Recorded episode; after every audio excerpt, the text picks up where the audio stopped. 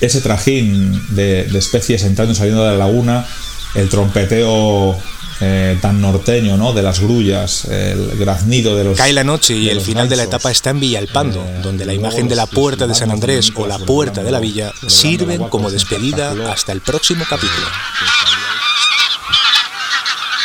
El estrés del trabajo y la intensa vida en la ciudad han llevado a David a iniciar una aventura para descubrir la provincia de Zamora, compatibilizando su actividad profesional gracias a la facilidad de comunicación con la capital de España en Zamora Travel Podcast. Hoy me encuentro en Villalpando.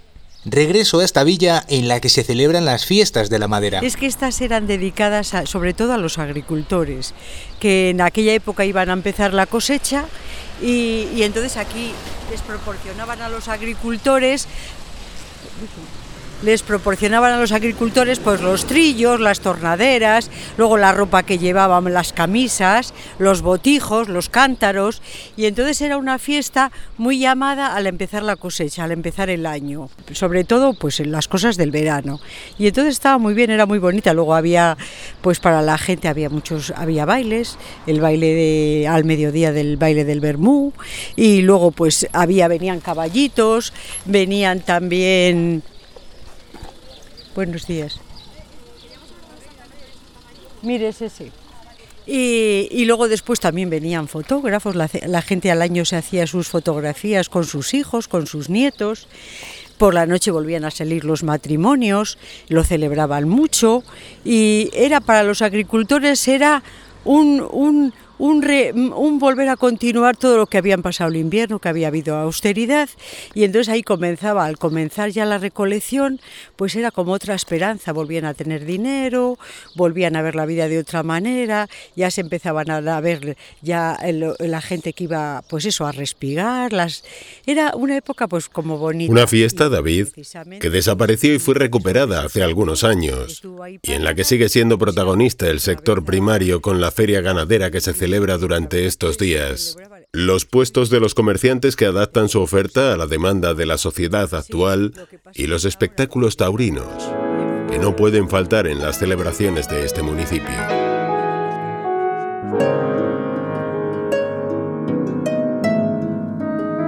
Mientras los comerciantes que participan en el mercado de la feria terminan de colocar su puesto, aprovecho para tomar un café Ventura, que es el propietario de la cafetería, me habla de sus tiempos como jugador de fútbol en el Zamora.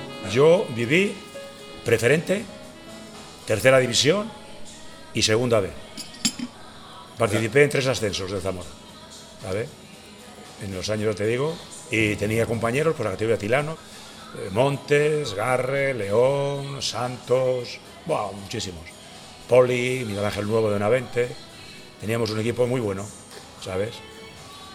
Y cuando en, los, en las pretemporadas, que sabes que son en julio, a lo mejor estaban resembrado el campo nuestro, íbamos a, a Coreses, que tenían ahí una instalación muy maja. Íbamos allí a hacer algunos partidos, entrenar y tal, ¿sabes? Y luego yo estuve después un año en Ibiza, segunda vez también, y ya luego cuando lo dejé, pues montamos esto, el bar este, y ya llevo aquí pues 37 años. Ventura se encuentra estos días con algunos de los comerciantes que acuden habitualmente a esta feria. Con ellos se queda charlando mientras me voy a visitar a algunos de los monumentos que forman parte del patrimonio artístico de la villa. Y eso, sí, hombre, ¿qué tal? Bien, ¿Eh? me alegro, campeón. Este hombre lleva muchos años por aquí.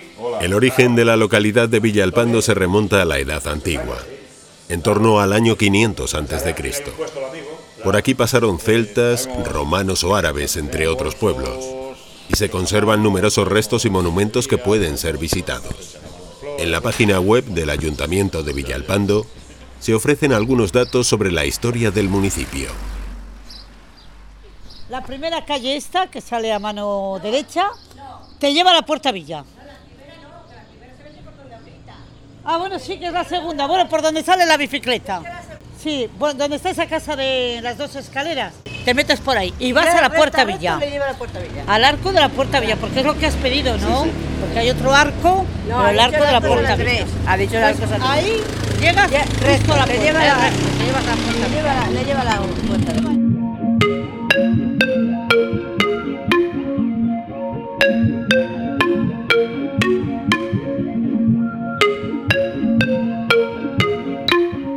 Quizás sea la Puerta Villa el monumento más característico de la localidad. Aquí todos quieren hacerse una foto para poderla subir a redes sociales o conservar el recuerdo de su paso por Villalpando. Los vecinos, acostumbrados a contemplar el monumento, señalan algunos detalles.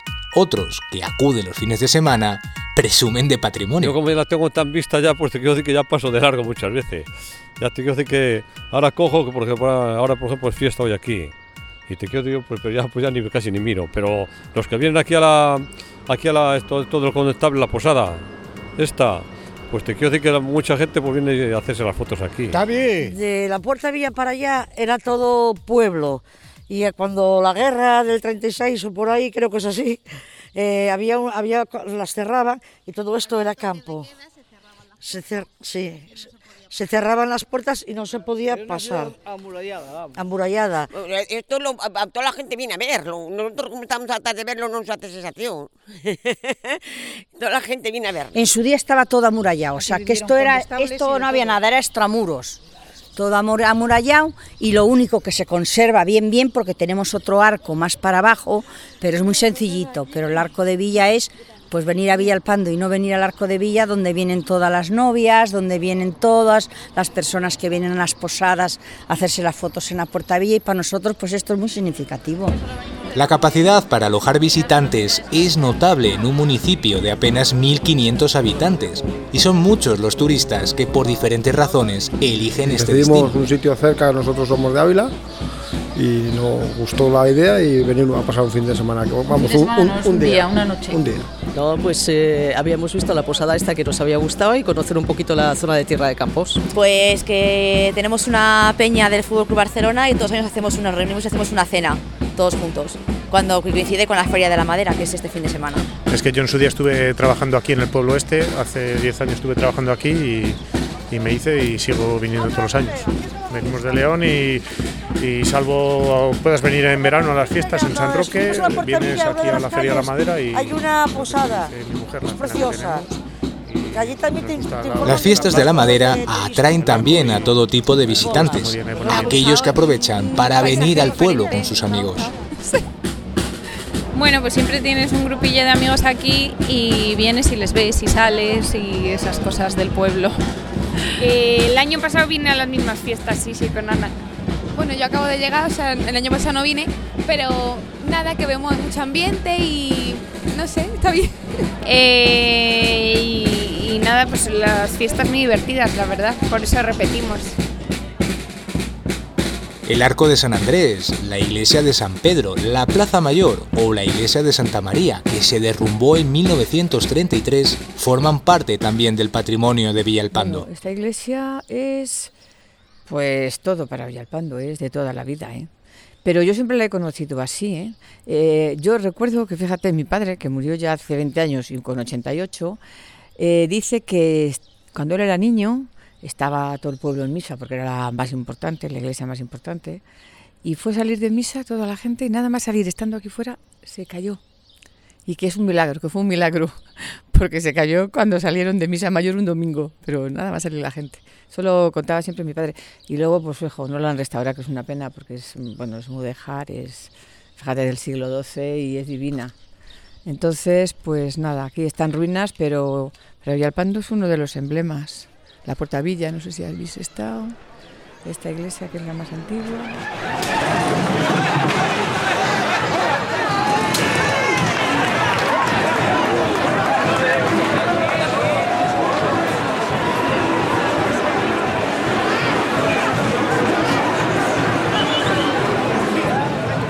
El vallado, que se conserva en algunas de las fachadas, delata el paso de los toros durante los encierros que tienen lugar en las fiestas de San Lo único Roque. que vayan sola a plaza. Esta calle no se vaya, solo se vaya a las puertas. Yo tengo que poner unas puertas de chapa para que no, porque sale el toro de ahí, de esa puerta marrón. Ese es el toril. Y otras vacas las guardan en una calle que hay ahí sin salida, al rincón. Ahí guardan los toros en el toril y aquí guardan las vacas.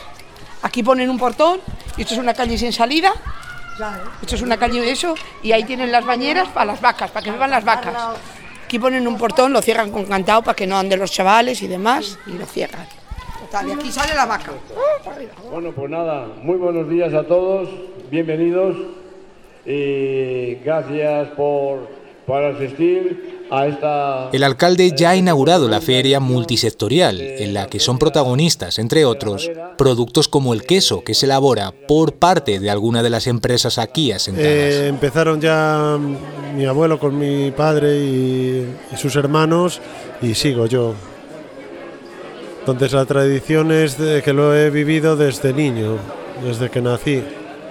Y bueno, también pues me gusta, me gusta el entorno, me gusta transmitir el entorno de nuestro pueblo y, que a la gente le guste el queso que yo hago y que a mí también me guste lo que yo hago. Pues nuestro queso es todo artesano de pasta cruda de oveja.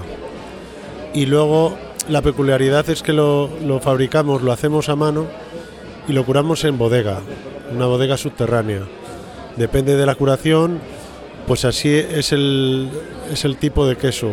Queso más tierno, queso más viejo, incluso quesos de dos y tres años. Pero el queso está elaborado igual. Y luego pues lo que tratamos es de transmitir la esencia de, de nuestra tierra en el queso. Hacerlo como se hacía siempre, como se lo hacía mi padre, pues así lo seguimos haciendo Y ya nosotros. sabéis a todos que hay un magnífico festival taurino esta tarde en la plaza, en la plaza de toros. Sabéis que es a beneficio contra el cáncer. O sea, Hablar de gastronomía durante estos días en Villalpando supone degustar las tapas que forman parte de la feria que se desarrolla y que aumentan la oferta que habitualmente proponen los hosteleros del municipio. Nosotros hemos hecho la brocheta de sepia. Pero bueno, pues todos participamos y todas las tapas son muy buenas y además no son caras.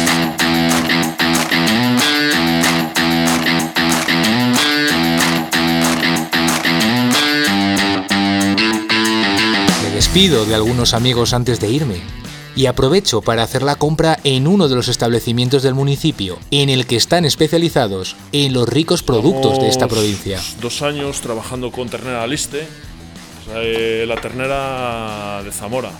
Pues, probablemente sea una de las mejores terneras que hay ahora mismo en, Castilla y León, ¿sabes? Y bueno, entró en IGP y tal. Y bueno, luego pues tenemos también eh, de la tierra, pues tenemos el lechazo. Lechazo son lechazos puros castellanos que les compramos en la zona de Tábara, que es donde hay ovejas castellanas, porque por aquí al final la mayoría de las ovejas pues eh, son asaf, aguasi y tal, que son eh, ove- ovejas más destinadas a la leche que al cordero. El cordero sacan cordero, pero el cordero es de inferior calidad al castellano. Embutidos, sí, tenemos embutidos caseros, que también vienen de Tábara, de aquí de un pueblo al lado, luego también que son caseros, luego ten- también tenemos quesos. Hasta la próxima, Juan Carlos. Soy David, tengo 37 años. Soy de Madrid y trabajo para una multinacional. He decidido desconectar, reencontrarme, me voy a Zamora. Quiero conocer sitios auténticos, espacios naturales, las tradiciones, gente auténtica. Cambio de vida. Cogeré mi bici, la mochila y voy a compartir contigo este diario. Zamora Travel Podcast, una iniciativa del Patronato de Turismo de la Diputación Provincial de Zamora.